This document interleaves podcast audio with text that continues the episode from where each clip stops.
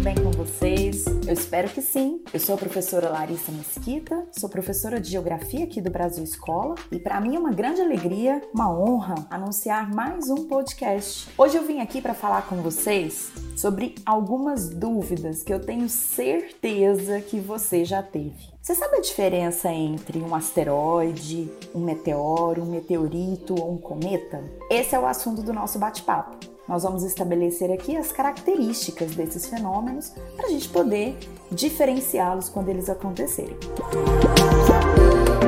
Ah, e olha só, um detalhe muito importante. Se você está ouvindo esse podcast, mas ainda não segue o Brasil Escola na sua plataforma digital preferida, faça isso. Siga-nos, assim você vai ficar por dentro de todos os assuntos tratados aqui em formato podcast.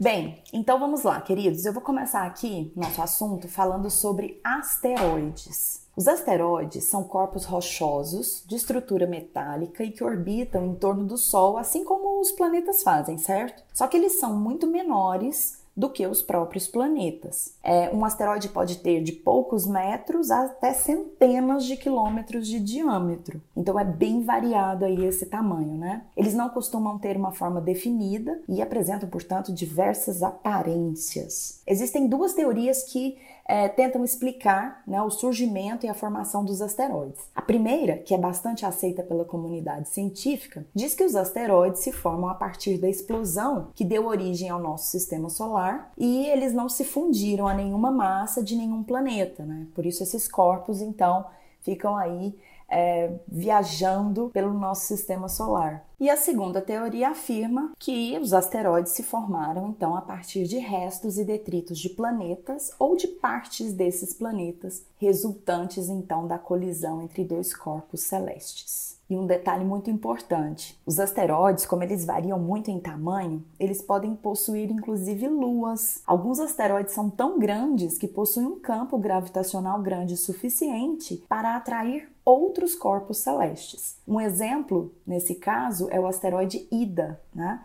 que possui a sua própria lua. Olha que chique! A lua Dáctilo. Uma curiosidade: todos os dias a Terra é atingida por asteroides. É claro que esses asteroides que chegam aqui né, na nossa atmosfera são muito pequenos, praticamente então insignificantes, e eles acabam não tendo o poder de provocar nenhuma alteração no nosso planeta. Mas um asteroide de tamanho bastante considerável já atingiu a Terra. Isso aconteceu em 1909. O tamanho dele era equivalente a um campo de futebol e explodiu na nossa atmosfera. E essa explosão provocou abalos que destruíram mais de 2 mil quilômetros quadrados na Sibéria.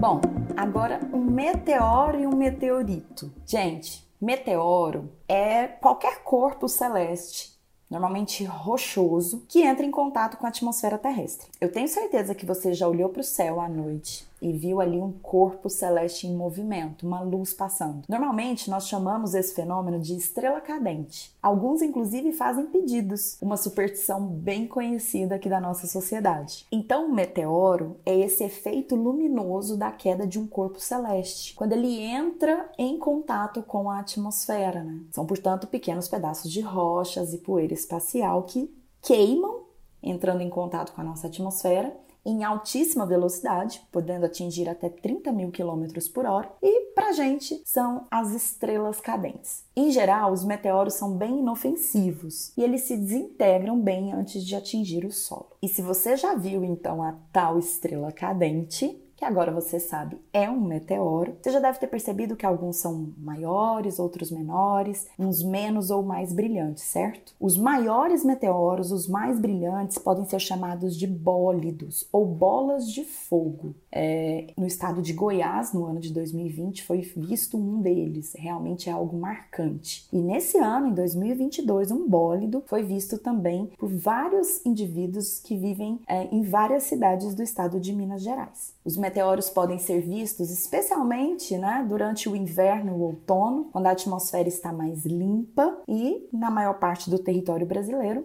o céu sem nuvens. Agora, se essa rocha que entra na atmosfera terrestre, sendo então um meteoro, se ela sobreviver a esse percurso, quer dizer, se ela conseguir passar pela atmosfera terrestre e não se desintegrar totalmente, aí ela vai ser chamada de meteorito. Ou seja, se o meteoro chegou no solo, se ele conseguiu sobreviver, nós temos então um meteorito. E diferente do meteoro, o meteorito pode causar danos, né?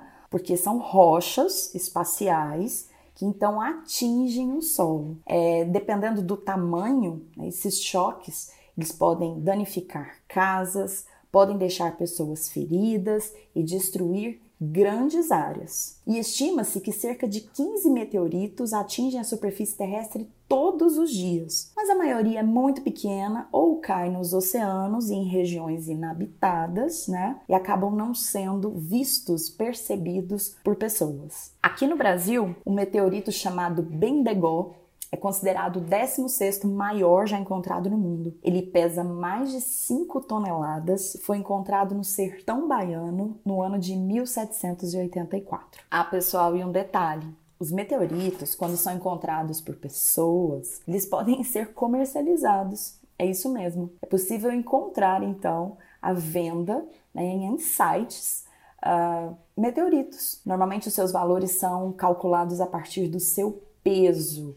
E muitas, muita gente é interessado nisso, sabia? Muitos indivíduos já compraram meteoritos uh, na faixa aí de milhares e até milhões de dólares. Bom, e nós chegamos nos cometas. Um cometa é o menor corpo contido no nosso sistema solar. Ele parece muito com um asteroide, só que ele é constituído majoritariamente por gelo, diferente do asteroide, que é normalmente constituído por rochas. Né? Os cometas podem ser periódicos, talvez o mais famoso deles seja o cometa Halley, que passa aqui pelo nosso sistema solar em intervalos de 76 anos. Então, a cada 76 anos é possível observar a passagem especificamente deste cometa, o Halley. Né? Mas muitos cometas não seguem então ciclos de períodos. Eles entram e saem rapidamente do sistema solar em direção ao espaço. Normalmente um cometa é dividido em três partes: o núcleo, certo?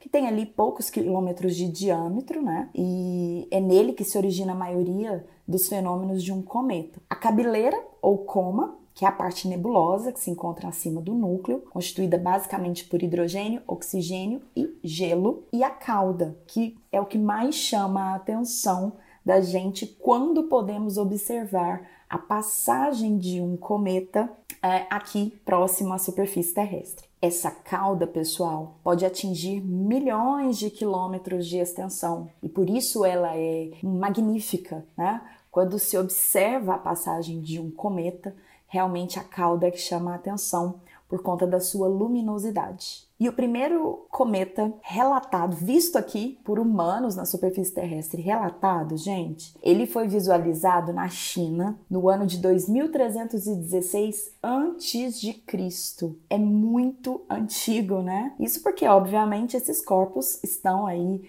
presentes, né? No nosso sistema solar desde o processo de formação. Os seres humanos se encantam com a passagem dos cometas, né? Isso porque muitas vezes eles são visíveis a olho nu. Bom, e pode ser que você esteja se perguntando, mas e o evento que provocou a extinção dos dinossauros tem a ver com um meteorito ou um asteroide? Já que você conseguiu entender, né, que esses dois elementos são os que normalmente chegam à superfície terrestre. Bom, gente, essa teoria sobre a extinção dos dinossauros, inclusive que é a mais aceita pela comunidade científica, né, diz que um asteroide com aproximadamente 10 quilômetros de diâmetro atingiu a superfície da Terra, gerou aí uma explosão semelhante a 100 trilhões de toneladas de dinamite e explica, né, então, um grande processo de mudanças climáticas, principalmente que o nosso planeta apresentou, provocando então a extinção dos dinossauros. Sim, queridos,